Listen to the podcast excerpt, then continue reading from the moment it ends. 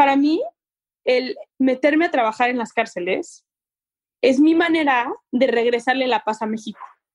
Porque entender qué pasa atrás de la vida de las personas que están en la cárcel es entender en qué estamos fallando como sociedad afuera. O sea, yo sí estoy convencida que México ha tomado una postura de que la justicia es equivalente a la venganza.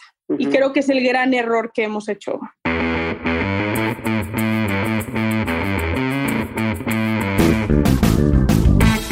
Hola a todos, yo soy Diego Barrazas y esto es Dementes, el podcast en el que tengo conversaciones profundas, reales y prácticas con las personas que hacen y no que dicen que van a hacer, que están constantemente retando el status quo y desafiando las reglas convencionales para hacer realidad todos sus proyectos. El día de hoy me acompaña Saskia Niño de Rivera y Saskia, por si no lo saben, es fundadora de Reinserta, una fundación que lucha por mejorar la situación de seguridad en México a través del sistema penitenciario. A través de Reinserta ha velado por los derechos humanos de personas privadas de la libertad y de personas que han sido víctimas de violencia. Ha sido premiada en muchas ocasiones por su trabajo y hoy en el episodio vamos a hablar sobre su trabajo, su forma de pensar y su forma de ver la vida. Así que espero que disfrutes de este episodio y si quieres saber más sobre Saskia o ver las notas del episodio, entra a dementes.mx o encuéntralas en la descripción de este episodio.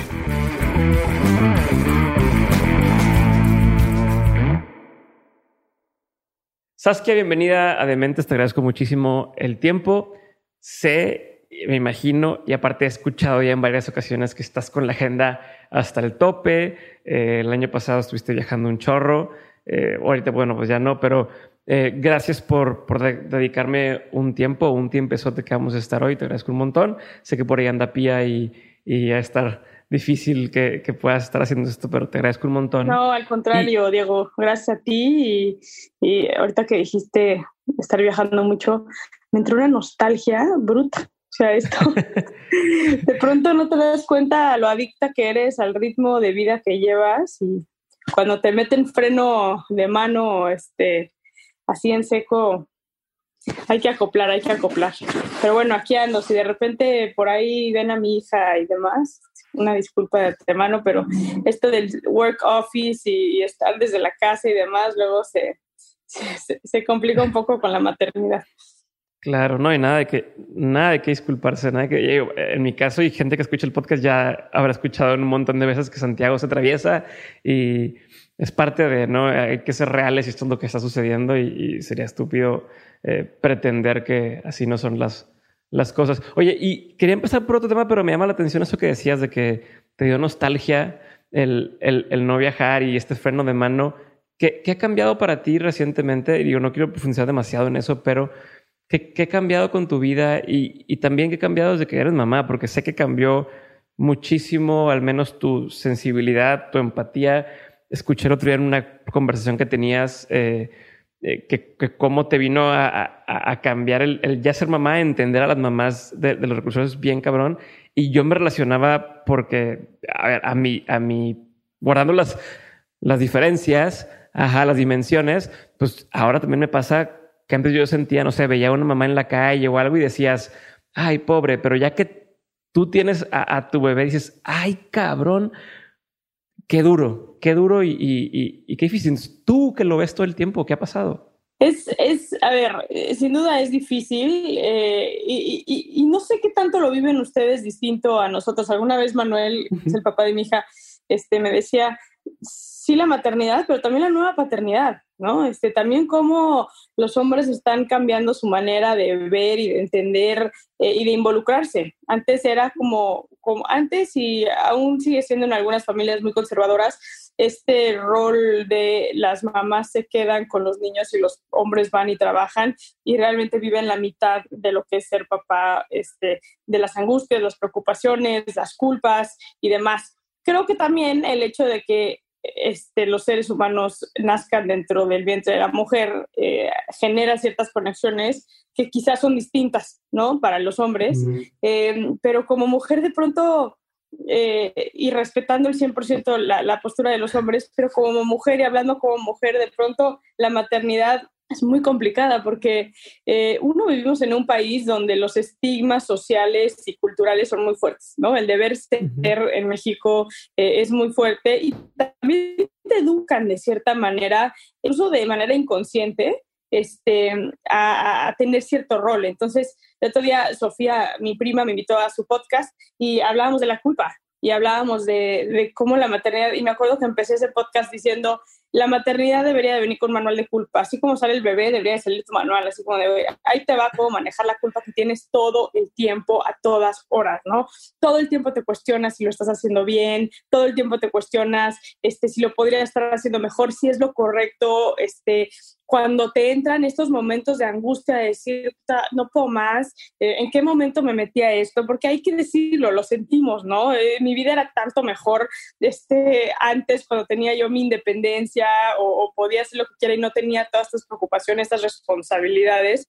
Otra vez la culpa, claro, qué mala mamá eres por tener sus pensamientos, tener los lo máximo. O sea, el, el decir, el decir, uta, qué rico, ya se durmió, voy a tener un rato para mí y luego dices, ay, qué gacha por pensar eso. Claro, o sabes que este fin de semana me voy a ir yo con mis amigas y se va a quedar con el papá y me muero de emoción que llegue el viernes para agarrar ese coche o ese avión e irme, ¿no? Este, y, estar de repente en la playa y que, que, te hable por FaceTime tu hija y como, mamá, ¿dónde estás? Es como, yendo al aeropuerto de regreso contigo, es como, todo el tiempo, o sea, sí está, sí está, es, es muy fuerte, eh, sin duda la maternidad me ha cambiado, me ha sensibilizado mucho, este, quienes me conocen bien y me conocieron antes y durante el parto, eh, me dirían que me volví una persona muy, muy, muy sensible, porque también el mundo en el que yo me muevo es un mundo muy duro.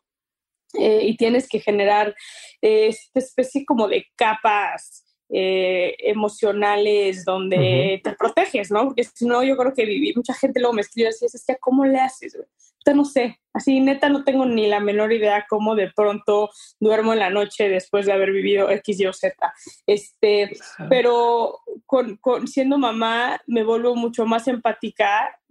Yo, yo lo defino de esta manera, hay este como club de mujeres que son mamás y que solamente puedes entrar si eres mamá este, y entiendes el amor desde otra dimensión.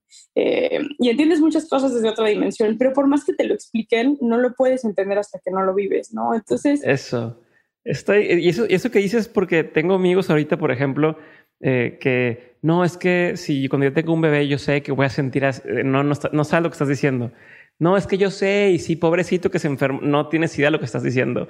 Y, y uno, y, yo lo veo, y yo soy papá, yo no soy mamá, o sea, yo no lo tuve en mi, en mi vientre, eh, y aún así siento bien cabrón, eh, no, no, o sea, es inimaginable lo que tú, que estuviste nueve meses con, con esa personita adentro, y en mi caso, mi esposa me dice, es que yo siento que su personalidad más o menos ya la sentía desde que estaba en el estamento por cómo era y por cómo era inquieto y como tal.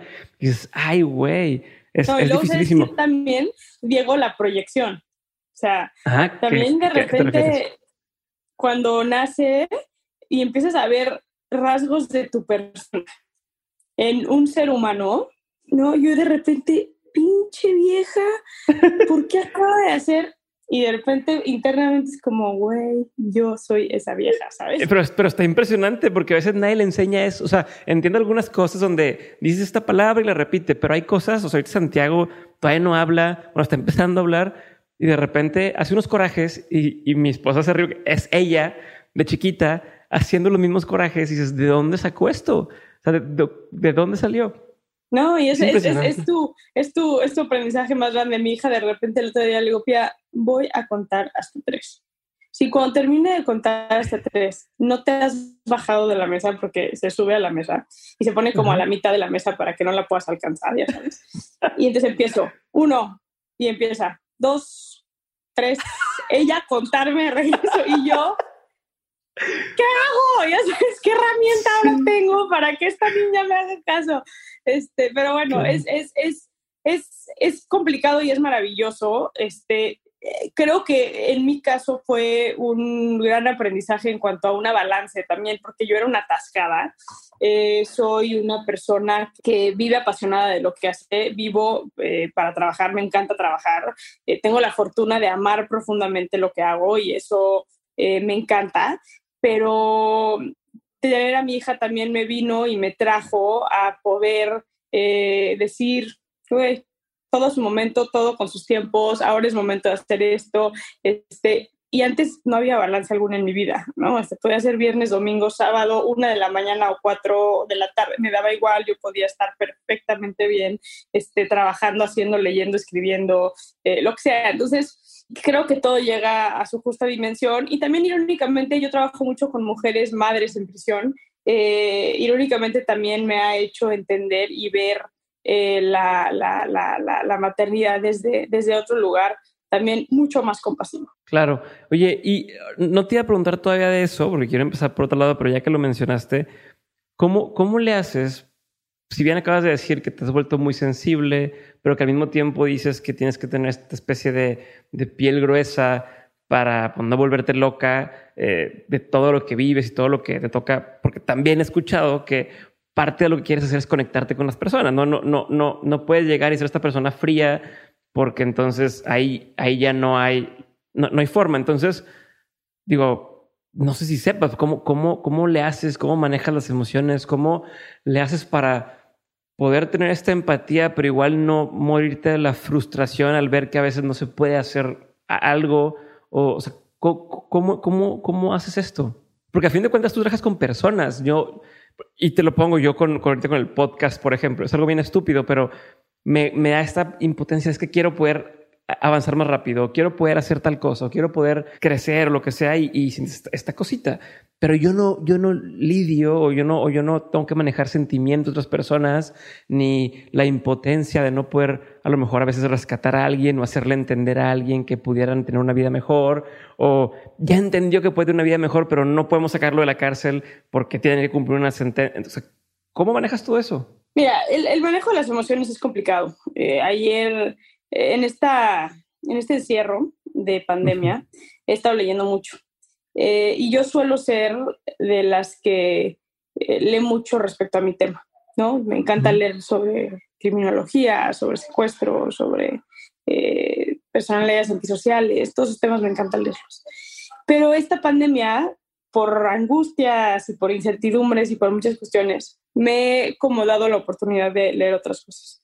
He estado leyendo muchísimo a Brené Brown, he estado leyendo muchísimo a Glennon Doyle, he estado leyendo muchísimos temas que de pronto y justo ayer en la noche lo estaba platicando con una amiga que, que le decía yo, hoy no me he dado cuenta lo perdida que estaba emocionalmente. O sea, lo poco en contacto que estoy con mis emociones y lo poco en contacto y, y de pronto no, no, no, no te das, no te das cuenta. Me acuerdo una vez, digo, que Estábamos haciendo el estudio de maternidad en prisión eh, y nos tocó hacerlo en dos estados diferentes. Entonces estábamos en Chihuahua y de repente estaba yo en el penal y fue así como de esos días que todo salió mal. O sea, las custodias nos estaban poniendo 25 millones de peros, este, pero a ver, ¿por qué van a hacer esto? Pero a ver, y yo, a ver, háganse para atrás, este, es algo como muy sencillo. A ver, pero ¿a qué internas quieren? ¿Y por qué esas internas? Y yo, güey, esas las que sean mamás, punto. Y desde ahí yo dije, esto no está bien, esto no está bien. Este, al momento de hablar con las internas, como que mucha resistencia, eh, pero cuando las logramos convencer, las custodias se enojaron y luego fuimos a comer después de la primera jornada y cuando regresamos, las internas, las, las custodias, las internas ya no quieren seguir con este proyecto y yo que me lo digan a mí en la cara y la custodia, comandante, no, no te lo van a decir a la cara y yo pues que me lo digan a la cara no vamos a meter en un problema, este, ya sabes, y al final las internas fueron, claro que no, ellas son las que no quieren que hablemos y te voy a decir porque no quieren que hablemos y que si la manufactura de heroína dentro del penal, que si la prostitución, que si, o sea, una serie de cosas. Y traíamos cámaras, traíamos este, grabadoras, traíamos todo. Y de repente en la noche estoy supervisando, iba yo con nueve personas de mi equipo. Estábamos en el restaurante, nos quedamos en uno, una especie como de hotelito ahí, este, muy, muy simple, eh, muy cerca del penal. Eh, que tenía como una especie de cafetería, digamos, ahí. Eh, eran las 7 de las 6, 7 de la tarde, entonces tampoco era muy tarde, entonces todavía no había mucha gente, éramos los únicos en la mesa. Estábamos supervisando y todo el mundo con ese sentimiento de, güey, estuvo durísimo hoy, este, de todos los estados a los que hemos estado, este, qué pedo la vibra, no puedo creer esto de la esto de la heroína. O sea, como que todo mi equipo estaba emocionalmente como muy movido, ¿no? Y yo estaba bien incómoda. Y de repente se empezaron a llenar las mesas a mi alrededor de cabrones y aquí enfrente se sentó uno solito y volteó la silla para vernos. Allá se sentaron dos, este, con gorras y así como muy, ¿no? Y yo así empecé a sentir, esto no está bien, esto no está bien, esto está bien. frené la supervisión sin decir nada y le dije a todos súbanse a sus cuartos. Y de repente dos de mis, de mis compañeras, de mis colegas, eh, dijeron, sí, vamos a fumar. Las típicas del equipo cuando trabajas en cárceles siempre hay las que son un pinche desmadre. Y entonces, ah, vamos a fumar y se salieron. Y de repente yo estoy en el cuarto, estoy sentada en mi cuarto sola, porque justo dormía yo con estas dos que son un desmadre, María y Fernanda. Y estaba yo en el cuarto sentada diciendo, ¿qué estoy sintiendo? O sea, ¿por qué no estoy bien? ¿Por qué no estoy tranquila como suelo estar? Este, ¿Qué está pasando? Y entonces le hablé al entonces comisionado nacional de seguridad, Renato Sales, y le dije, oye, quiero nada más eh, decirte lo que pasó y quiero que tú me des tu opinión, porque no quiero, o sea, ¿no? Eh, y se la conté y me dijo, Saskia, te, habla, te hablo en 11 minutos. Me dijo. Y ok, a los 10 minutos en punto sonó mi teléfono. Estoy sudando las manos. No, no, no. Y era el titular este, del sistema penitenciario en todo México y me dice, Saskia, necesito que juntes a todo tu equipo. El hotel está rodeado de gente armada. ya va para allá un avión para sacarlos de Chihuahua, pero necesito que este, no salgan de sus cuartos. En ese momento entran mis dos como, como María y Fernanda y me dicen, güey, no sabes lo que nos pasó. Y yo, ¿qué? Y me dicen, estos cabrones tienen fotos nuestras en su celular cabrón, ya sabes, y dije, sabía, sabía, sabía, sabía, sabía, sabía. Ya, como que, perfecto, ya salió, eran como para esto, eran como las 10 de la noche, salió un avión este, de la Policía Federal para recogernos en Chihuahua. Este, como que me tomé tres minutos, les dije, denme tres minutos para pensar, porque también pues, tenía yo ahí a mi equipo y tenía que proteger a mi equipo, y le hablé a mi socia, le hablé a Mercedes. Y me acuerdo que le dije, güey, está pasando esto, necesito que sepas que está pasando esto, esto es lo que está pasando, te voy a mandar ahorita el teléfono de estas personas que son con quienes estamos hablando. Nos mandaron a gente de la fiscalía este, de, de Chihuahua este, para que nos cuidaran, una serie de cosas. Y, y de repente me acuerdo que me dice Mercedes, güey, ¿tienes miedo? Y me volteé y le dije, sí, sí tengo miedo. Y me dijo, qué envidia. Y nos quedamos calladas las dos, como diciendo, sí, güey, o sea, de pronto hemos dejado de tener miedo en todo esto que hacemos y hemos dejado de, de, angustiarnos y hemos dejado, y no sé qué también eso está eso, no lo digo para nada presumiendo, porque también a veces las emociones son una manera de protegerte, ¿no? Y entonces regresando al tema este de la maternidad, de pronto volví a sentir también, o sea, hubo, hubo un día que te estoy aventando así como historias de terror y te juro que no, no, lo voy a hacer, nada más coyunturalmente está, un día me violaron a un niño de dos años en una cárcel y justo mi hija estaba por cumplir dos años. Y me acuerdo que, que fue como de las cosas más absurdas que hasta me, o sea, físicamente me mareé, que estuve todo el día peleándome con el subsecretario de Estado Penitenciario, pero hablando con la gente de la policía, o sea, armando un desmadre, pero que el DIF, pero con la primera dama, o sea, armando un desmadre. Y, y en la noche llegué a dormir a mi hija y la metí en su cuarto, que aparte yo mandé a pintar con animalitos, pero aparte la cuna que escogí perfecta para ella, pero aparte todos los peluches que, entre que le hemos comprado, pero le ha regalado toda la gente que la ama. Y entonces le dije, te amo, mi amor, descansa, y la dormí. Y entonces me senté ahí como en el rocking chair junto a ella y, me acuerdo que, que, me empecé a marear, así físicamente estaba yo mareada. Eh, y primero mi primer pensamiento fue, qué cagado que le digo a mi hijo, a mi hija que la amo, cuando probablemente no tiene ni idea qué significa eso porque no conoce el desamor, ¿no? Entonces, pues, mi hija cree que es normal que todo el mundo va a ver por ella y que es normal que todo el mundo la trate como si fuera ¿no? la última gota de agua en el desierto, que es normal que todo el mundo se desviva y se desborde.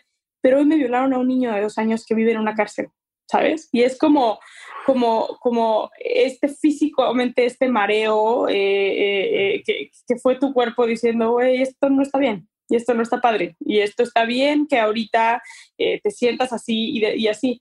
Y, y, y, eso me ha hecho también, irónicamente, la, la, la, maternidad, me ha como hecho volver a sentir porque si te curtas de una manera distinta cuando trabajas en el gremio de la criminología y de la, y de la justicia penal en el país, porque desafortunadamente está muy feo. Pero sí sentir, de pronto también te da como esa gasolina que necesitas para poder orientarte, porque ese, o sea, yo lo que he hecho es ese encabronamiento este, o esos sentimientos me han llevado a tomar decisiones que si hoy lo veo en retrospectiva, eh, son, son algo como muy bueno, ¿no? Y también he podido ver que una de las grandes fallas que tiene el sistema de justicia penal en nuestro país es justamente esa indiferencia a consecuencia del desgaste emocional que tienen las personas que ahí adentro trabajan, ¿no? Porque es muy fácil de pronto que juzguemos y que digamos, güey, pinches judiciales, son unos corruptos, los jueces, es una locura, pero de repente te volteas y ves cuánto trabajan, cuántas herramientas tienen en lo que trabajan y en su vida han visto un psicólogo o han podido tener espacios de desfogue, oye, la locura es inminente, inminente. Claro, y poco sueldo y pocas condiciones malas, todo. lo que quieras O sea, es una vez, una vez me, me tocó este. En Redicerta hicimos el perfil de secuestradores a nivel nacional y me acuerdo que cuando llegué a, a, a Guadalajara yo iba a entrevistar al Mocha Orejas, que yo como criminóloga, este... Para quien está fuera de, México, eh, pues por el contexto nada más de... Claro, sí. Este, eh, el Mochorejas es Daniel Arismendi, que es uno de los secuestradores como más importantes eh, en el país. Es un secuestrador serial que, que, yo creo que marcó la pauta en México sobre eh, cómo se secuestra por dinero y, y, y puso de moda, digamos, es eh, para quienes quieran saber un poco más, por ejemplo, desde una manera muy hollywoodesca, pero la, la, película esta de Hombre en Llamas está inspirada en él este, y demás. Pero, pero para mí, obviamente, yo empecé en el gremio de antisecuestro y trabajé toda, um, muchos años en temas de antisecuestro y entrevistar al, al Orejas para mí pues era, voy a decirlo como las locuras que de repente decimos quienes nos dedicamos a esto, pero para mí era bucket list, ya sabes. Sí, era como si fueras, si, si, si, te dedicaras al tema de asesinos en serie y te vas con el Ted Bundy o cualquiera de esos. Ted Bundy o si eres este deportista, entrevistas a Michael Jordan, este, así, claro. ¿no? Este, y, me acuerdo que llegué yo algo nerviosa, pero lo que nunca se me olvidó fue cuando llegué al aeropuerto, pasaron por nosotros este, los de la unidad especializada contra el secuestro para llevarnos al penal. Y este, yo la verdad iba como muy nerviosa, entonces no iba, no iba eh, eh, escuchando mucho la conversación, más no me había metido en la conversación que estaban teniendo los judiciales este, con nosotras, con el equipo y conmigo. Eh, porque yo había preparado mucho esa entrevista y quería estar como muy enfocada y quería estar como muy, muy... Eh, Arismendi es un psicópata, entonces también no es fácil entrevistar a psicópatas, entonces yo he estado como muy como concentrada, pero estos tipos estaban de repente contando que acababan de negociar un secuestro. no, no sabes, me decían a mí ya, ya, ya quien la chava que iba conmigo me decían, no sabes, cabrón, o sea, un animal así que iba a violar a la niña de seis años y muy chingonetas, nos decía por el teléfono y la negociación. Hubiera visto cuando lo tuvimos enfrente, porque ya lo agarramos el hijo de su chingada madre, pero así, ¿eh? Este, y yo como, no, Lick, si usted supiera, no lo pudimos presentar al Ministerio Público de la Santa Madriza que le pusimos, así no lo podemos presentar. ahí lo tenemos esperando que se mejore para poderlo presentar. Y yo ahí como que me quité los audífonos y les dije, a ver, pero como ustedes negociaron el secuestro, sí, pues sí, nosotros tocando. Y ustedes también fueron o sea, a, agarrar a estos secuestradores, pues sí, si nosotros no, ¿quién? Y yo, es que no, no, ¿sabes? Por salud mental propia, no puedes tener a la misma persona que tiene en el teléfono, ¿no? Sí, cabrón ahí, chiquitito, y con su voz toda de, de, pedera, con razón este, usaba un cambiador de, distorsionador de voz, este, y yo, es que esto no es sano, no es sano para absolutamente... Tienes a la persona que le trae coraje, y ese es el mismo güey que lo, que lo agarra y entonces es donde pasa todo el tema de derechos humanos y cosas así, ¿no? Es que digo, a ver, para la gente, porque la gente va a decir, claro, qué bueno que le metieron su madriza y todo, y es que, a ver, no, les voy a decir por qué no. Muchos secuestradores en México salen de la cárcel por, es el protocolo de Estambul.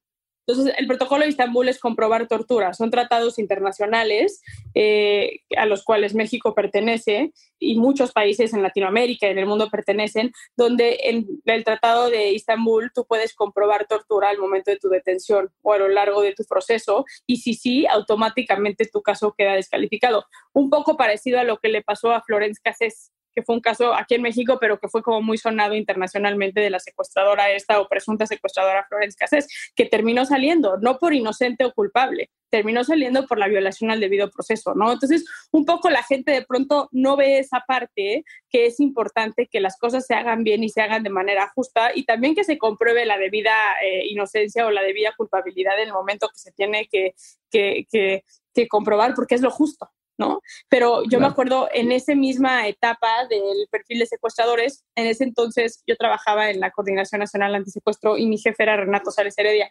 Y me acuerdo que yo, había, yo había trabajado mucho en temas de negociación de secuestro desde el ámbito privado antes. Y me acuerdo que a la mitad del, perfil de secuestradores, cuando estábamos viajando todos los días y sentándonos con, nos sentamos con casi 800 secuestradores, eh, me pidió Renato que llevara a cabo yo eh, un grupo de enfoque con víctimas de secuestro.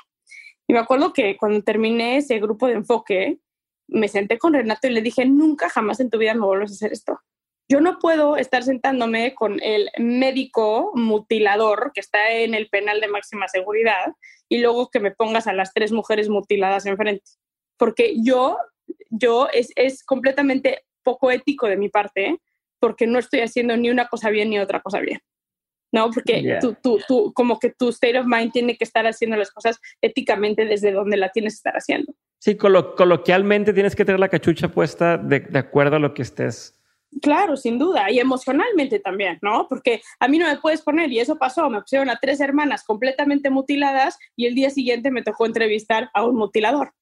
Y fue como, no, güey, espérame, te odio, eres un hijo de la chingada y, y no, no se vale que yo me siente también con, un, con una persona que está a prueba de su libertad, ¿no? A entrevistarlo para un programa de prevención y yo agredirlo, ¿no? O sea, sí me explico, o sea, como que, como que se vuelve como muy complejo y de repente eso sí pasa en nuestro sistema de justicia penal, no nada más en México, en Latinoamérica en general, porque hemos olvidado la importancia de la salud mental y hemos, entonces nos empezamos a tragar todas nuestras emociones y bueno, por mecanismos de defensa empezamos a ser indiferentes. Y la indiferencia creo que es lo que hoy tiene nuestro sistema tan jodido.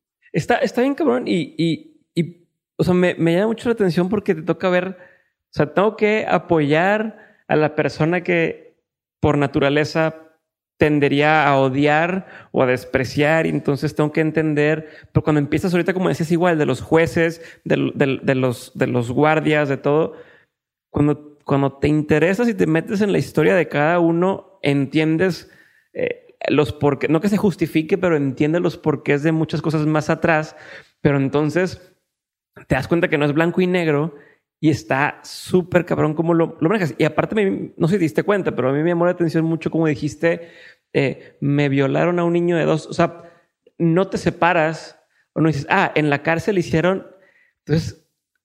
se, me hace, se me hace muy, algo muy, muy duro y quiero saber porque, digo, tú no sabes, pero yo escuché por primera vez de, de ti el programa Reinserta, porque hace como un año mi esposa, cuando estaba, bueno, cuando estaba embarazada ella, eh, tiene, tenía 24, justo cuando tú empezaste, eh, o sea, a la misma edad a la que tú empezaste Reinserta, eh, me dice, oye, este, e-, ella en su tesis, de, ella estudió educación, estuvo trabajando en, en, una cárcel y salió y todo, y ya nos casamos, bla, bla, bla, está, está embarazada y me dice, oye, escuché un programa que se llama Reinserta y están buscando voluntarias y me interesa entrar.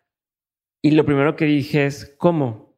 O sea, ¿cómo tú con un bebé en la panza te vas a ir a meter eh, a donde te puedan hacer daño? Nunca, o sea, entiendo que a lo mejor tú vas a ir a ayudar, pero nunca sabes si hay alguien que está coludido, si alguien te quiere hacer daño porque estás queriendo ayudar a alguien más, si tal. Mi primera reacción fue miedo. Mi primer instinto fue, eh, ¿Cómo vas a arriesgarte tú para ayudar a, alguien más?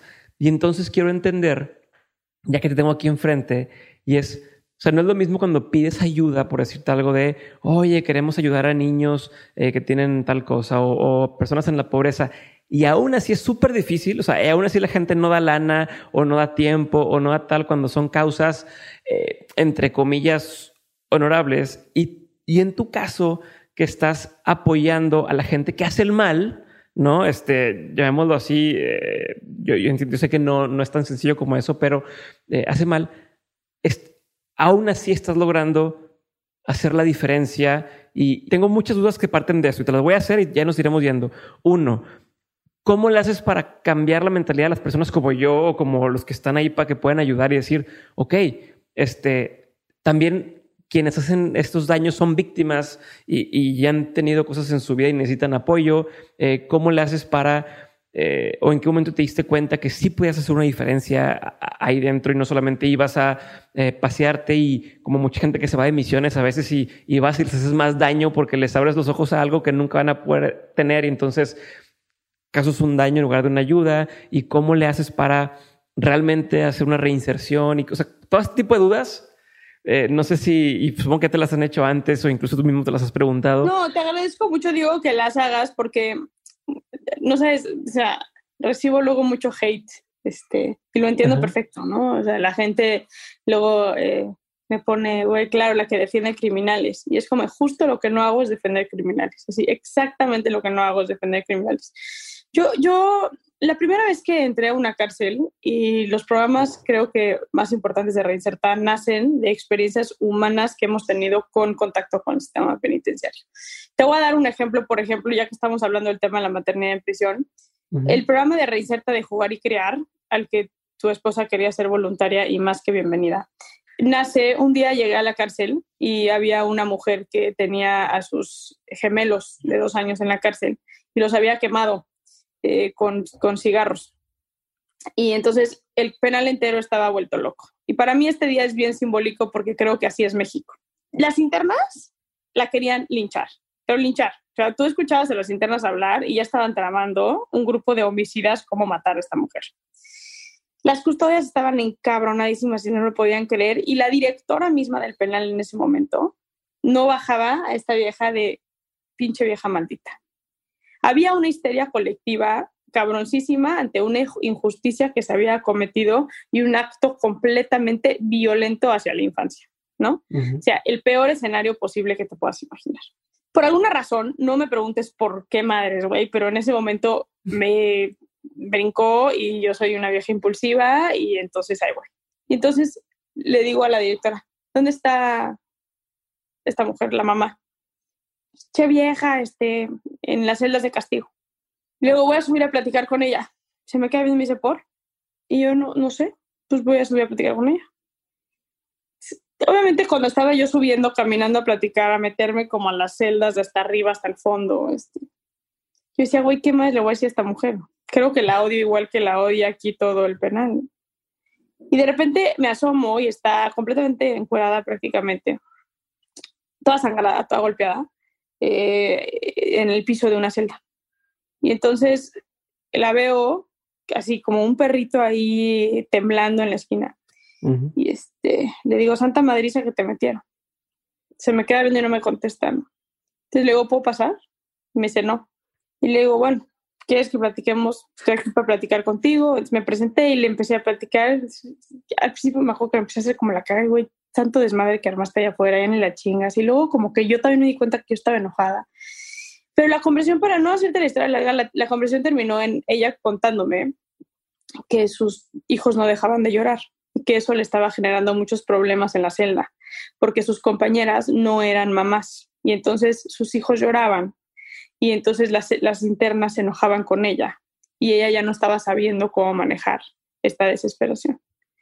Para esto yo ya estaba dentro de la celda y ya estábamos platicando.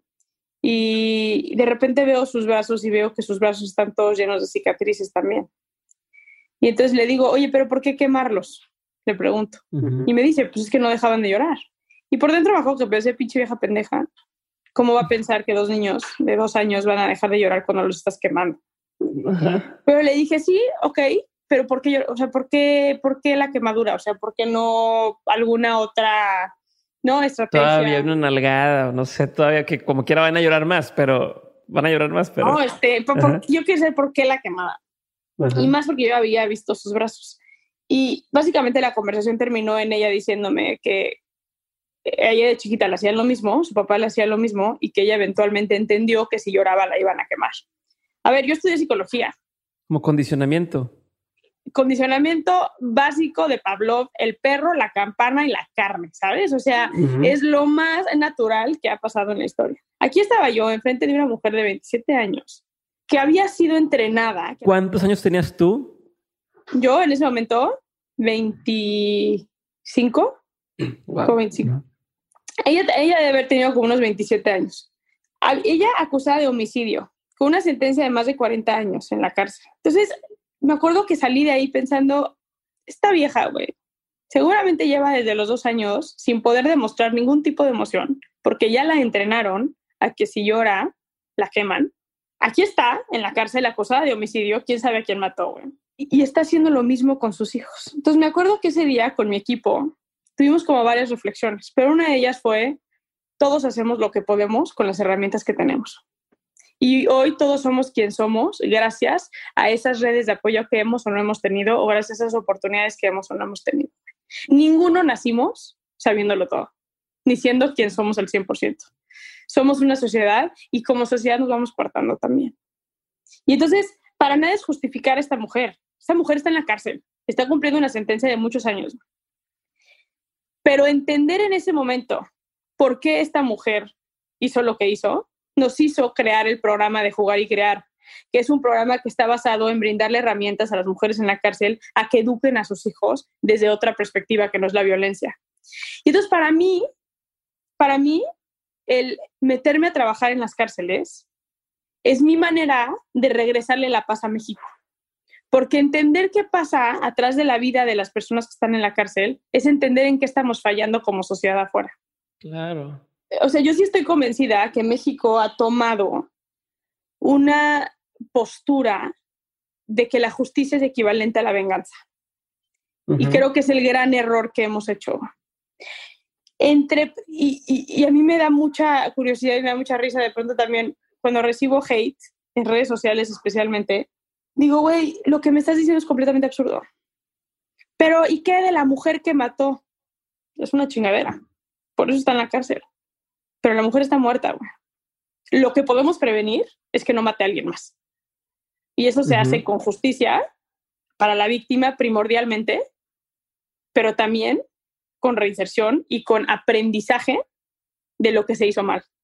Porque nadie se despierta siendo un asesino, nadie se despierta siendo un secuestrador, nadie se despierta teniendo un problema de adicciones. Este, ¿no? En, la página de Reinserta, que es www.reinserta.org, hemos hecho varios estudios y uno de los estudios que hicimos fue un, em, un diagnóstico de victimización en adolescentes en conflicto con la ley con delitos graves. Fue bien interesante porque trabajamos con 500 adolescentes privados de la libertad que han cometido delitos como secuestro y como homicidio. Y lo más cabrón de ese estudio son las cifras de las historias de estos niños. Todos, todos, todos normalizaron la violencia a una edad muy temprana. Todos tienen algún familiar cercano en la cárcel. Todos tuvieron acceso a drogas, a armas, todos fueron violentados o abusados sexualmente, todos fueron, ¿sabes? Entonces, para mí, desde Reinserta, no trabajamos y no defendemos delincuentes. En Reinserta estamos luchando para mejorar la seguridad en México y para reconstruir el tejido social. Y eso no se hace desde la venganza, sino desde la reconstrucción. Y entonces esa sería mi respuesta, Diego, un poco larga, pero esa sería mi respuesta a, esas preguntas que me acabas de hacer, que tienen que ver con démosle la vuelta a la hoja. El, verano pasado tuve la oportunidad de, ir a Colombia y sentarme con mucha gente que estuvo involucrada en todos los procesos de paz y de estas alianzas de paz con las FARC y, demás. Y me senté eh, con el expresidente Santos en su oficina y una plática como muy íntima, bien, bien padre, pero yo le decía, ¿no? Oye, este, Juan Manuel, ¿qué, ¿qué, falta en México? O sea, ¿qué, ¿qué, no estamos haciendo bien para lograr esa paz, güey? Y me decía, en México les falta hablar de paz, les falta hablar de la construcción de paz. Todo lo que hablan ustedes está dirigido hacia la venganza y hacia el combate a y el castigo. Hay que darle la vuelta a la página y hablar de, ok, estamos jodidos, tenemos una situación de violencia que está fuera de las manos, está fuera de control y todas, absolutamente todos, somos víctimas de la violencia en México. Porque si no eres de manera directa algún familiar y si no algún familiar, vives con el miedo constante de que a ti o a algún familiar le va a pasar algo. Entonces, ¿cómo, cómo entendemos que esa mentalidad no nos va a llevar absolutamente a nada? Como ya sabes, soy uno de los fundadores de Nutrox, una empresa en la que hacemos nutrópicos y suplementos alimenticios para ayudarte a lograr más. Muchos de los invitados y escuchas de Dementes toman hack de Nutrox para rendir más en el día y break para dormir mejor en la noche. Por ser parte de la comunidad de Mentes, quiero regalarte un 20% de descuento en tu siguiente compra utilizando el código de descuento de Mentes.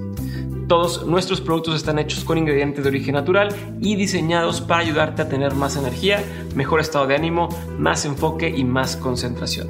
Yo te lo recomiendo porque yo lo uso y me encanta. Así que si aún no lo has probado o no has hecho tu pedido, entra a nutrox.com, n o o t r o x.com y usa el código de descuento de Mentes al hacer tu compra y recibe un 20% de descuento.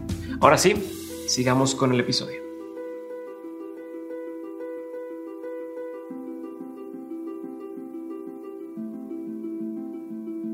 Aprovechando eso que mencionas ahorita, de que vivimos con la mentalidad de que, de que algo va a pasar y como alguna vez te escuché, oye, pongo mi alarma, pongo, cierro mi casa, pongo mi reja, pongo tal y de aquí para allá lo que pase, de aquí para acá, este, con que yo esté seguro, ¿no? Y, o sea, por un lado tomándose en cuenta y otro lado tomando en cuenta que según te entendí, el, común denominador de, muchos de los, de los criminales o de las personas que están convictas es que eh, también fueron víctimas eh, en su momento de otros crímenes y demás.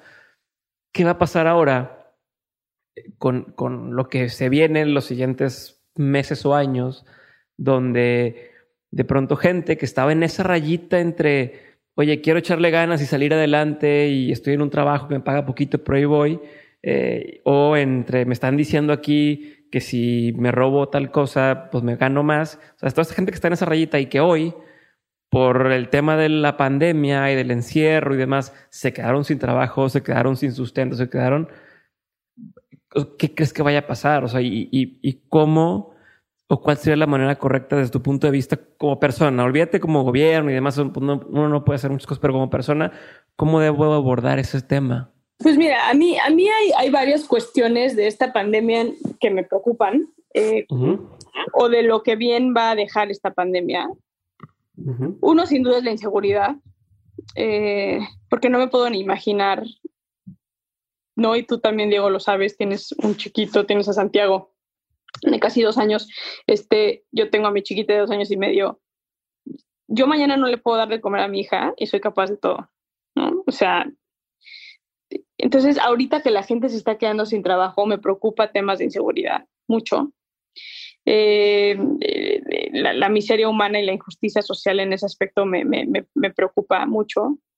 Y me preocupa también algo que ha estado pasando mucho en México, eh, no sé si los has visto, pero son estos videos del narco repartiendo comida y, haciendo una mm. serie de, de, de cuestiones. Me pregunta también porque creo que la normalización de la violencia y la normalización del crimen en México es un problema muy grande que tenemos. Si tú prendes Amazon, Netflix, este, la que quieras, está tapizada de series de narcotráfico. Y hoy creo que el narcotráfico está encontrando un área de oportunidad donde hay un vacío gubernamental, ¿no? Y hoy le están dando de comer esas personas y entonces la lealtad del pueblo con quien está, ¿no? Y eso creo que no es cosa mínima. Y no es cosa que quizá ahorita podríamos decir, bueno, güey, mínimo le están dando de comer y es gente que no se va a meter a robar o es gente que no se va a meter a...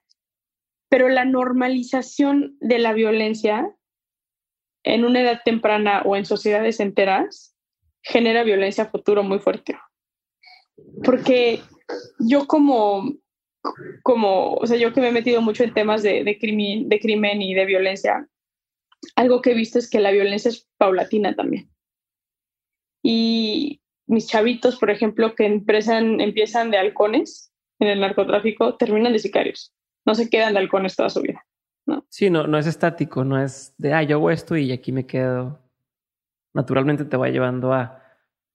Y la historia de, la, de, la, de la delincuencia, digo, es otro tema completamente, pero la historia del narcotráfico en ese aspecto, hace años se consumía marihuana y cocaína, ¿no? Y eso es lo que se movía. Ahorita ya hay unas cosas estos opioides o estas cosas que ya están vendiendo que mata a la gente de manera como instantánea. Y esta guerra del narco y cada vez los grupos delictivos se están volviendo más violentos, se están volviendo más sangrientos. Entonces, creo que hay que, hay que, hay que analizar y yo espero que no nada más el gobierno, pero la sociedad civil tenga como esta sensibilización de lo que nos espera después de esta pandemia, pero no desde un punto de vista como de puta, qué angustia, qué miedo, qué horror, me encierro en mi casa, pongo más bardas, pongo más perros. Lo que tenemos que dejar de hacer es velar por nuestra propia seguridad, olvidándonos la de los de al lado, ¿no? Tenemos que, yo creo, replantear. Sí, justo eso, porque ¿cuántas, cuántas empresas no corrieron a muchos de, de, los empleados, pero que si te vas al, al bottom line, decir, a ver, güey, si tú dividieras el sueldo del dueño de, de esa empresa, bájaselo a la mitad y seguramente esas personas no, no perderían su empleo. A mí me parece absurdo que no lo, que no lo hayan. O sea, yo, te lo voy a decir, yo mantengo una organización este, eh, que tiene a más de 40 personas trabajando de tiempo completo. Es una organización que tiene que recaudar alrededor de 25 millones de pesos al año. Cuando empezó esta pandemia me senté eh, con, con mis socias y fue como, a ver, güey, vamos a empezar a bajarnos 50% del sueldo las directoras. Vámonos. Y de, y si esto se pone peor, entonces nos vamos con las subdirectoras. Pero vamos a salvar el sueldo íntegro, güey, de quien gane menos. Y nos vamos a chingar las que, ¿no? Este, porque, pero que es lo justo. Porque es lo justo. Pero de pronto, para eso se tiene que pensar de manera colectiva. Claro que a mí me gusta ganar menos, por supuesto que no. Claro que a mis directores les gusta ganar menos, por supuesto que no. Pero sí que yo gane la mitad de lo que gano, que de por sí no es mucho, pero implica salvar uno o dos sueldos de gente que, ¿no? De, mis jefaturas de departamento o alguna cosa así, es un no-brainer. Es un no-brainer. Pero entonces, otra vez, pensemos en la reconstrucción social de manera integral. Si yo pensaría, ni madre, güey, yo quiero seguir ganando lo que gano y se chingan todos, que el gobierno les ayude o que alguien más les ayude. No es mi problema. Al final yo no soy culpable de esta pandemia. Estamos de huevos. ¿No? O sea, así. Y creo que, o sea, regresando a este tema de, la reconstrucción de paz, creo que es eso. Alguna vez, Diego, me tocó este, tengo dos casos de feminicidio como muy interesantes que son exactamente lo opuesto. El primero que trabajamos fue un caso de justicia restaurativa que hicimos con un chavito feminicida. Eh, el primer caso que se llevó a juzgados estuvo bien interesante porque se sentó el chavito que, que mató a una, una chavita con la mamá. Y fue bien interesante la conversación entre ellos dos eh, porque aparte de que estuvo acompañada psicológicamente y estuvo como, como, como muy bien planteada desde muchas aristas. Con herramientas, como decías. Con herramientas al 100% para tanto la víctima como el victimario. Eh, la mamá de esta chava fue brutal su forma de expresarse. Y al final perdonó al asesino de su hija. Y, le otorgó el perdón y le dio chance de salir antes de la cárcel. Igual era un menor, entonces iba a salir en cuestión de meses. Este, y me que le dijo al final, como, güey, tú a mí me debes tu. A partir de este momento, no quiero ver una sola mamá que sufra lo que yo sufrí por gente como tú.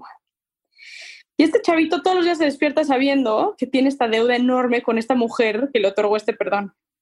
Al año o a los dos años. No, no, estuvo cabrón, o sea, no sabes lo que fue.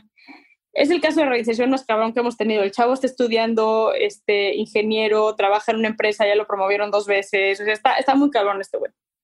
De repente va a reinsertar sus terapias, este, pero eh, nunca habíamos sacado a un feminicida tan rápido en materia de reinserción como en este chavito. Y a los ponle que al año o a los dos años me desperté a una madriza mediática que me estaban metiendo. Este, en el Reforma ponían como título Niño de Rivera defiende feminicida. Este, una, una, una madriza. Mi papá me habló así, es ¿qué hiciste, güey? Yo no estoy entendiendo nada. Y empecé a ver y el radio y la chingada. Y ese día era la comida de los 300 de, que organiza este, líderes. Y llego a la comida y Isabel Miranda de Wallace me dice, Santa Madriza, que te están metiendo en medios.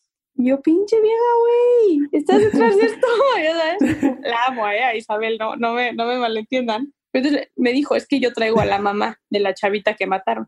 Yo, güey, pues júntame con la mamá y que me dejen de estar madreando porque no sé de dónde están sacando que yo defiendo feminicidas, güey. Eso no es cierto. Soy mujer, soy feminista. O sea, no es cierto, yo no defiendo feminicidas. Y entonces me acabé sentando eh, con, con la mamá y una mujer con un enojo. Ahí mi hija tenía tres meses de nacida. Pero era otro caso. Otro caso. Otro ah, caso completamente. No era el del chavito. El chiste es que desde tribunales para adolescentes filtraron documentos que deben de ser este, confidenciales, los reportes de reinserta en cuanto al trabajo que hacemos nosotros con los chavos en conflicto con la ley. Y nosotros ahí poníamos que se le había otorgado una beca a este chavito. Nosotros le damos beca a todos los chavos jóvenes que están en el programa de Reinserta para que estudien, güey, para que dejen de ser chingaderas y se pongan a estudiar. Este, no porque, güey, pobre, se merece una beca, no, no. Te, te conviene que, te conviene como sociedad. Que, con un lápiz y no con una pistola. Y escuché esta historia de terror, porque sí fue de terror lo que vivió esta mujer. Fue una mujer con un duelo no nomás poco resuelto, pero muy, muy, muy, muy a, a, piel de flor. Me acuerdo cuando empezó la conversación, me dijo, yo vengo a sentarme contigo, pero mi esposo no quiso. Y yo, güey, ¿en qué momento yo soy la, o sea, yo qué madres, ya sabes, o sea, yo no... tenía que desahogarse con alguien, alguien tiene la culpa. Por supuesto, y lo entendí perfecto, pero ya, o sea, ella, ¿no? Al final de la conversación le digo, a ver, Diana, o ¿qué, ¿qué quieres que haga? O sea, ¿qué puedo yo hacer para que tú estés mejor? Te juro que si hay algo que yo pueda hacer para que tú estés mejor, lo hago. Te lo juro. Quiero que le quites la, beca a Gustavo. Le dije, ok, ¿por qué eso te va a hacer sentir mejor? ¿Por qué no se lo merece? Le dije, no, eso no es una razón. Porque, ¿En qué te va a ayudar a ti? No me pudo contestar. Y le dije, Diana, tengo una, después de que la escuché, le dije, tengo una hija de tres meses, güey. No me puedo ni imaginar el dolor que está sintiendo me cae de madre que te admiro que estés aquí parada. Yo creo que yo ya me hubiera aventado del edificio. Pero justo lo que quiero es que este cabrón, hijo de puta, literal, no vaya y mate y tengamos a más mujeres como tú. Y entonces, si yo pudiera traer a tu hija de regreso al mundo, créeme que pasaría mi vida haciéndole, porque el que te hayan matado a tu hija quiere decir que me mataron a mi hija también y nos mataron a la hija de todos. Pero dado que eso no se puede, ¿qué sí podemos hacer? Y es que este cabrón deje de estar haciendo chingaderas. Entonces, fue, fue, fue muy fuerte, fue, fue, fue, obviamente, pero fue como el tener estos dos contrastes de una situación irreparable, porque por ende son delitos graves, ¿cómo la podemos sacar adelante? Y yo creo que eso es donde México está hoy, ¿no? Es cómo estamos hoy. Ya, yo, yo, yo personalmente, no sé ustedes, o no sé tú, Diego, y quienes nos estén escuchando, pero yo personalmente estoy cagada de despertarme diario con tantas mujeres desaparecidas, tantas personas muertas, tantos niños violados. estoy cagada, cagada. O sea, no, no, no, no, no, no, no puedo más. ¿Cómo sacamos este pedo adelante? Y mucha gente de repente así como, puta, ¿sabes qué? Claro tú, porque, güey, desde tus laureles y nunca te ha pasado nada. No, sí. También soy víctima de muchas cosas. Violencia sexual, secuestro, you name it, ¿sabes?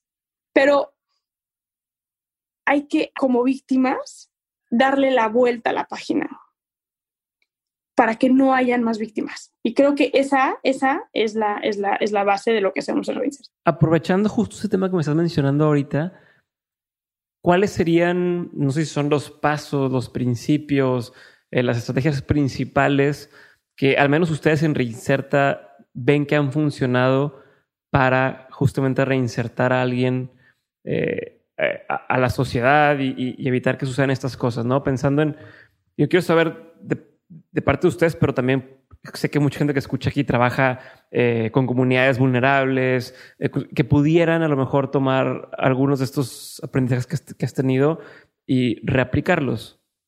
Es, una pregunta compleja, porque especialmente cuando trabajas en la cárcel, yo creo que con cualquier población vulnerable, uno de los grandes errores que, que se ha hecho es, se han generado programas sociales partiendo de llenar vacíos enormes, ¿no? A la gente pobre hay que darles comida. A la gente de la que comete delitos hay que encerrarlos. A la gente, o sea, soluciones grandes para problemas grandes no es la solución. Cuando te metes, yo creo que a trabajar con población vulnerable, cualquiera, ¿eh? Cualquiera. Tienes que entender que una, no lo puedes hacer desde tu trinchera. O sea, yo no llego a la cárcel desde mi situación de privilegio a decirles que tienen que hacerlo. O a partir de el conocimiento, la educación o la inteligencia emocional que yo pueda o no tener. Sino es entender dónde están paradas ellas y ellos. Si yo llego a un refugio de mujeres maltratadas, no me voy a voltear con una mujer maltratada que está teniendo pensamientos de regresar con su abusador, en decirle que es una pendeja y que como madres regresa con un güey que la madrea y que qué pendeja y que piense en sus hijos, ¿no? Desde mi lugar de privilegio de tener una mamá feminista que nunca en la vida ¿no? Nos ha enseñado que se nos puede faltar el respeto, pero, de, ¿no? es un, lugar desde mi lugar. Tengo que entenderme desde donde estoy trabajando. Entonces, eh, creo que esa es la base, ¿no? O sea, como, como, conocer.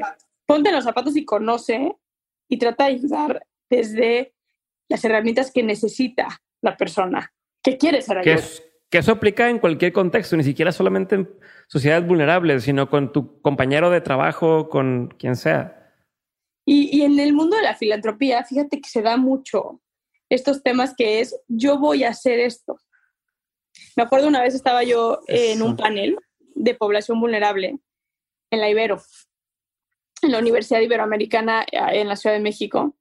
Y estábamos como varias cabezas de organizaciones de diferentes temas, pero de población vulnerable. Y junto a mí estaba sentado un activista que admiro mucho, eh, que se dedica a temas de gente en la calle. Y es un experto y es un chingón en temas de gente en la calle. Y entonces al momento de las preguntas y las respuestas, él, una chavita le pregunta, oye, fíjate que yo el otro día, hay un señor que vive ahí por mi casa en la calle, que siempre anda como súper sucio, el pelo tiene súper largo, sus uñas las tiene súper largas, este huele muy mal. Y yo entonces le dije, a ver, venga, lo voy a llevar. Conseguí un refugio que lo podía agarrar, que le iban a cortar el pelo, le iban a bañar, le iban a llegar a con el aseo, lo iban a tener ahí. O sea, no sabes, pero la chavita decía, no, no sabes cómo me moví para conseguirle un lugar y para, o sea, de verdad. Y luego llego y le digo al señor, y no quiere.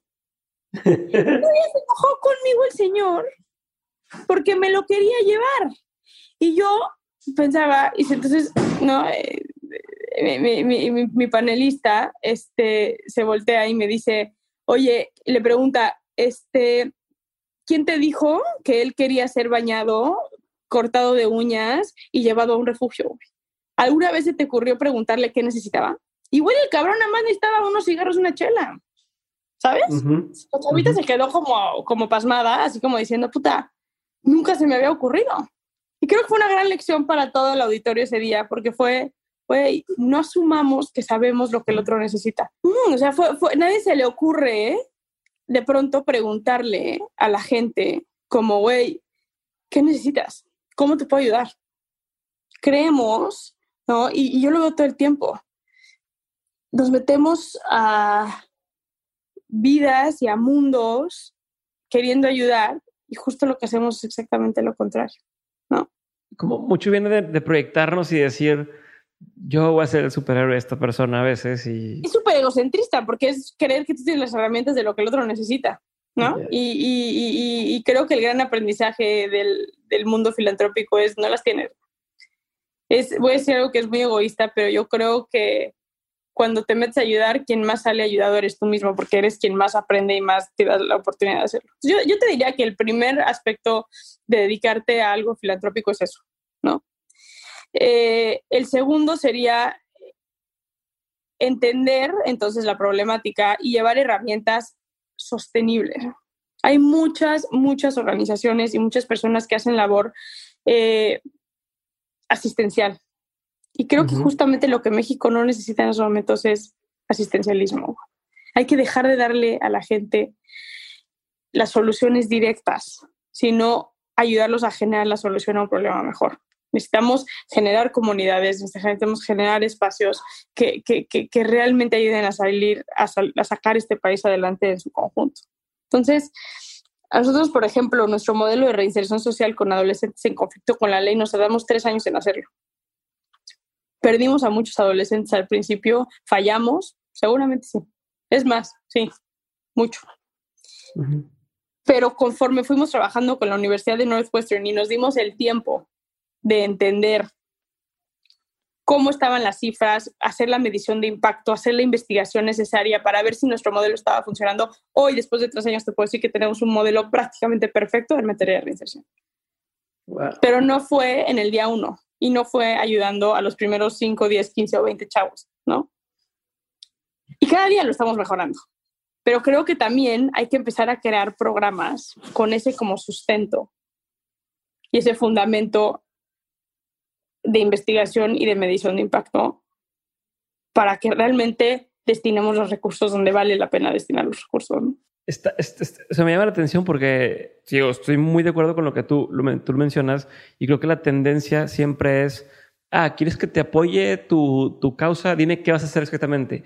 Y la gente no entiende cuando le tienes que decir, es que hoy no sé cómo voy a hacerlo porque necesito hacer esta investigación o necesito probar y demás. Y tu apoyo me va a ayudar a hacer ese recorrido, como acabas de decir, de tres años, que al tercer año tenemos ya una solución casi perfecta, pero no hubiera sucedido desde antes, ¿no? Como queremos tener esas respuestas y soluciones sencillas y se nos olvida que no, no es tan sencillo. Eso es un problema complejo, no es una cosa de cambio A y entonces se modifica B, sino cambio A y entonces ya A, B y C se movieron y regresa.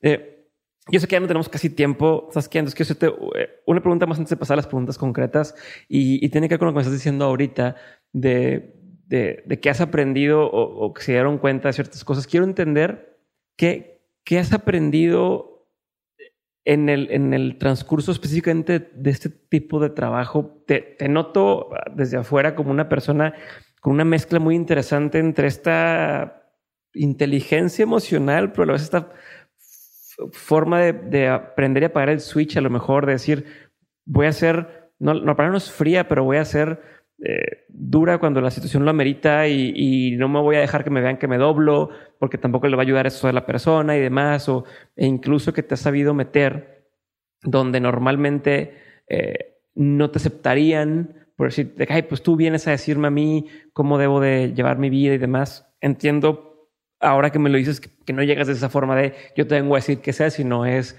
quiero que tú me digas cómo te puedo ayudar y yo estoy aquí para ayudarte. Pero ¿qué, qué, qué dos, tres cosas has aprendido en, en ese trayecto que, que, para quien esté empezando hoy en, en, en este mundo de, de, querer cambiar el mundo, eh, podría, podría serle útil? Creo que la primera sería, eh, hay que ser salvones contra corriente. Y eso se vuelve bien cansado, bien cansado, pero hay que hacerlo. Eh, y cuando tantito la marea, güey, agarra a tu favor, agarra lo máximo para avanzar, pero la marea va a venir en tu contra otra vez, pero hay que ser salmones. El segundo sería, los obstáculos existen siempre y cuando tú los creas. A mí de pronto me, me preguntan mucho como, güey, pues una mujer, este, como tú, en este pinche estigma jodido de la freseza en México. Eh, las de tener bien cabrón en un mundo de hombres. Pues sí, pero si me preguntas, dime dos momentos donde las has tenido cabrón por eh, ser mujer o por de dónde perteneces o vienes, no te los podría decir, no tengo ni idea. Así, yo nunca me he sentido este, discriminada, nunca me he sentido obstaculizada, nunca me he sentido... Pero también entiendo que los obstáculos los quieras tú. Y les das importancia o no les das importancia. Y si no les das importancia, casi que ni los ves. Y si los ves, a los tres días se te olvidó. Entrar con todo y con toda la fuerza que, que conlleva hacerlo. Sería como la otra, ¿no? Que, que, no dejes que la creación de los obstáculos en tu cabeza tome posesión de ti, porque ese es el freno en mano más jodido que puede tener una persona, ¿no? Y son las excusas perfectas al final del día, güey, para no hacer. Y creo que la última sería como encuentra lo que te apasiona. Yo me he topado con mucha gente que de repente me dice, güey, yo quiero a la cárcel, yo quiero ayudar. Y cuando la llevo, me dicen, güey, no hay manera. Yo no vuelvo a entrar a una cárcel, no hay manera que yo pueda trabajar con esta población. Y es como, güey, súper válido. Además, encuentra la población con la que sí puedas trabajar. Y todos tenemos una pasión y todos tenemos, este, yo creo que como mexicanos hoy todos y todas no podemos darnos el lujo de no ayudar, güey, y no ser parte de algún movimiento. Tan chiquito, tan grande como lo quieras ver o puedas hacerlo, ¿eh? Eh, pero encuentra eso, porque te voy a decir, también es bien padre dormirte todos los días sabiendo que le dejaste algo a este mundo o a este país para mejorar, o por lo menos fue la intención, ¿no? Yo creo que serían estas, digo. Perfecto. Tengo una serie de preguntas muy concretas, pero yo creo que ya, ya se nos acabó el... ¿Segura? Bueno, la pregunta es, y tú me dices corto y hacemos un cierre así, ok. Eh, si me da cosa tu hermano que no llegue a su, a su vuelo. Este, ahí va. Las preguntas son concretas. La respuesta no tiene que serlo tanto. Yo hago la pregunta y paso a la siguiente. ¿Te parece? Pregunta número uno, Saskia. ¿Cuál sería el peor consejo que te ha tocado escuchar o que te han dado?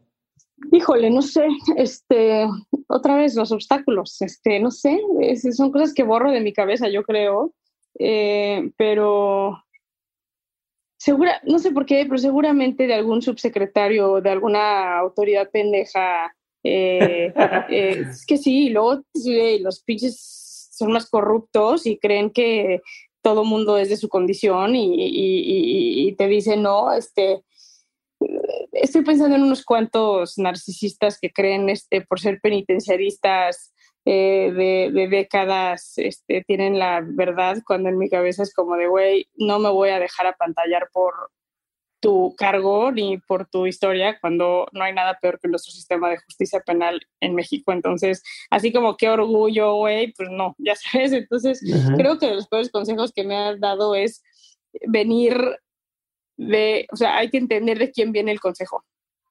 ¿no? Este, y de repente sí tener la capacidad de analizar y decir, güey, o sea, de ti sí no tomo, pero nada, compañero, ya sabes, supongo. Es que suelo como que borrar esos pedos de mi cabeza. Está bien, está bien, se vale, se vale. ¿Cuál ha sido, siguiente pregunta, el, el mejor o uno de los mejores consejos que te han dado, que te ha tocado escuchar? Yo creo que, que estoy pensando en una conferencia que escuché donde la persona que estaba dando la conferencia decía, hay que dejar de hablar de los reos, de las personas privadas de la libertad y de las cárceles. Hay que empezar a hablar de nuestras personas privadas de la libertad y de nuestras cárceles. Y ese, ese es algo que, que se queda conmigo porque creo que es como justo la esencia del todo, ¿no? Pensemos como sociedad. Buenísimo. ¿Qué opinión tienes que poca gente comparte contigo? todo este podcast, creo. Eh, va a ser el podcast más odiado, Diego, que has sacado en tu vida, yo creo. Creo que justo eso, como, como en que hay que generar segundas oportunidades. ¿Qué es algo que la gente no sabe de ti y que si supiera tal vez le sorprendería? Fue, alguna vez me hicieron un estudio y mi IQ salió por debajo de la media en México. Ajá. Y cuando hice exámenes. Tu coeficiente intelectual. Ajá. Y cuando entré, eh, cuando hice exámenes saliendo de prepa para entrar a la universidad, no entré a una sola universidad. Fui rechazada de absolutamente todas las universidades a las que apliqué. Me encanta que me compartas eso porque es impresionante todas los, los premios que te han dado, las nominaciones a las que has estado, eh, parte de todas los, los, las organizaciones en las que has participado y el bien que está haciendo la sociedad y que si te hubieras quedado con eso de pues tengo un coeficiente intelectual bajo según el estudio y no entré a la universidad, no hubiera pasado. Que a veces también pienso como, güey, qué mamada. O sea, y me acuerdo en lo mal que la pasé porque al final entré al ITAM y tuve que ir a pedirle al rector que me dejara entrar, ¿sabes? O sea, y, tenía yo mi autoestima en el piso y, y, es algo, por ejemplo, luego estudié en la Ibero Psicología y es algo que agradezco profundamente de la, de la universidad, tanto de mi prepa como de la Ibero, que supieron sacar lo mejor en mí de lo que sí sé hacer y no proyectar lo que no sé hacer. ¿no? Y, creo que eso es lo que ha hecho que yo eh, eh, me sienta satisfecha con el estilo de vida que llevo y con los logros que, se han tenido, ¿no? Más allá de los premios, eh, dormirme todos los días y decir, güey, qué chingón, o sea, está padre esto y está padre que ahorita estoy pensando en otro consejo, que el mejor consejo que me han dado es cuando constituimos Reinserta nos dijeron que el 80% de las organizaciones que se constituyen fracasan antes de los cinco años. Y ese fue de los mejores conceptos, porque aparte me los dieron cuando justo estaba en ese limbo, güey, de ser la vieja más pendeja de México que no entró a media universidad. Y decía, en esto, en esto sí, no voy a fallar. Y ya cumplimos siete años. 2020 cumplimos siete años. Entonces ahí vamos. Qué chingón. Eh, ¿Qué te da mucha, eh, mucha curiosidad hoy en día? ¿En qué es lo que piensas demasiado? Recientemente? ¿Qué va a venir después de la pandemia? Me tiene aterrada. Eh, espero y estoy haciendo todo para que seamos mejores personas y que mi hija y que tu hijo y que la infancia del mundo puedan tener un mundo mucho mejor. El otro día hablando con Sofía, el niño de Rivera, me decía, estábamos como hablando por teléfono, pendejeando, y yo le decía, güey, esto está muy cabrón. Y me decía, es que yo sé que no crees en Dios, pero si creyeras, te juro que esto es como Dios dándonos una zape, güey, diciéndonos, cabrones, bájenle de huevos.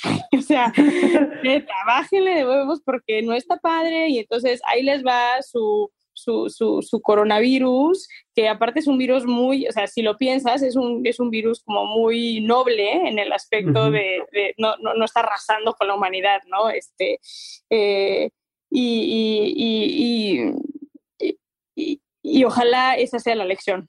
Entonces es lo que estoy pensando en, en, cómo retomar mi vida, eh, cómo retomamos en sociedad eh, y cómo aprendemos y nos hacemos mejores personas. Y espero, espero con todas mis fuerzas que eh, México entienda y todos entendamos que tenemos que cambiar el patrón de lo que venimos haciendo hasta hoy. Eso es algo que la gente tiende a decir, y cada que lo escuchas te hace decir, ah, no mames.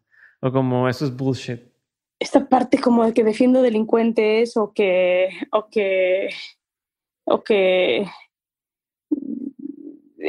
¿sabes? Como de, güey, que, que se mueran en la cárcel, a mí me vale madres, este, me caga, hay un partido que le encanta pena cadena perpetua, este, castración química, o sea, esta, venganza constante que como sociedad estamos buscando es la que me saca de mis quicias. O sea, es como de, güey, lo que acabas de decir es una reverenda pendejada, ya sabes, o sea, la gente luego no se da cuenta de, de, lo nublado que está eh, por, por pensar en venganza. Y le entiendo, a ver, en México hay un gran, gran error que nos hace no construir, que es no hay justicia para las víctimas.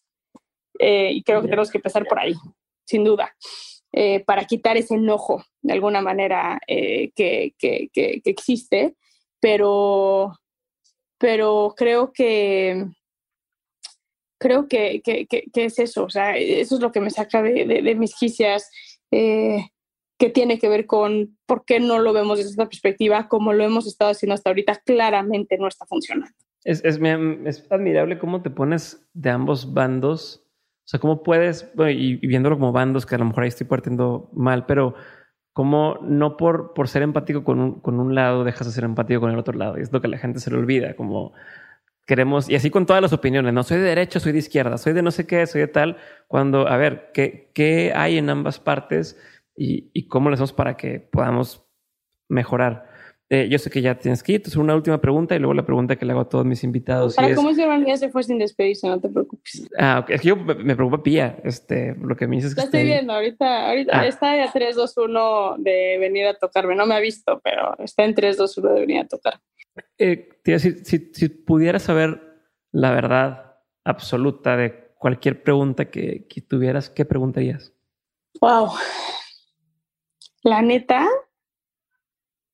como atea, sería que nos dieran la verdad de la existencia de Dios para que, y digo esto con mucho respeto, pero que nos dejemos de chingaderas y nos empecemos a preocupar por lo que está pasando en la Tierra hoy y a solucionar lo que está pasando hoy, porque creo que de pronto muchas religiones toman esta, este lugar desde, desde, desde, desde algo que no tenemos certeza de y, creo que las peores guerras y las peores relaciones y todo se, llevan desde algo que, que, no tenemos. Entonces, pediría que se aclare el tema de la religión y que podamos vivir desde esa óptica, ¿no? Buenísimo. Y ahora sí, la última pregunta eh, se la hago a todos mis invitados y ahorita más o menos me contestaste, o sea, te me adelantaste un poquito sin querer queriendo a esa pregunta, pero siempre les, les digo de, todo lo que has aprendido, no solamente en, el en tu trabajo, sino eh, como mamá, como eh, hija, como todas tus facetas de tu vida, eh, estudiante y demás, has aprendido un montón de cosas y, y, si tuvieras que reducir todos tus aprendizajes en tres, ¿cuáles serían? Ahorita más o menos me, me respondiste un poquito de eso, entonces más bien te lo voy a cambiar y te voy a decir qué quisieras, qué tres cosas quisieras que tu hija siempre tuviera presente desde que va a estar creciendo. No sé si sea lo mismo, o sea en otras, pero ahora visto hacia Pía que quisieras que ella creciera sabiendo estas tres verdades? Sería que todo va a estar bien, que al final lo único que importa es que escoja los valores con los que se va a regir en la vida y que se apegue a ellos.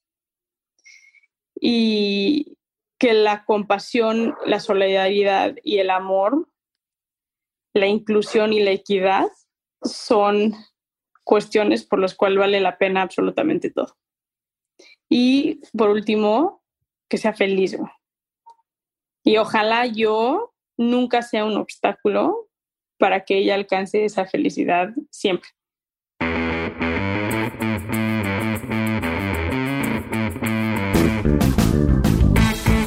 Hasta aquí mi episodio con Saskia. Espero que lo hayas disfrutado y te haya dejado muchos aprendizajes. Recuerda compartirlo con quien necesite escucharlo y también te invito a que entres a Insider, nuestra comunidad en Patreon, donde por 15 dólares mensuales vas a poder ver shows exclusivos, episodios inéditos, sesiones de trabajo y asesorías en vivo, un grupo de WhatsApp y Meet and Greets. Si todavía no le eches el ojo, te invito a que lo veas en dementes.mx diagonal comunidad o entra directamente a Patreon y busca mi cuenta como Diego Barrazas. Aquí abajo está toda la información esto es todo por hoy. Un abrazo a todos y nos vemos el siguiente lunes con un episodio nuevo de Dementes o te invito a que entres al resto de nuestros canales para que descubras más contenido. Bye.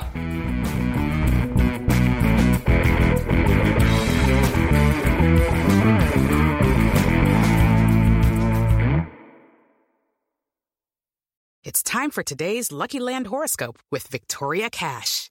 Life's gotten mundane So shake up the daily routine and be adventurous with a trip to Lucky Land. You know what they say. Your chance to win starts with a spin. So go to LuckyLandSlots.com to play over 100 social casino-style games for free for your chance to redeem some serious prizes. Get lucky today at LuckyLandSlots.com. Available to players in the U.S., excluding Washington and Michigan. No purchase necessary. VGW Group. Void where prohibited by law. 18 plus. Terms and conditions apply.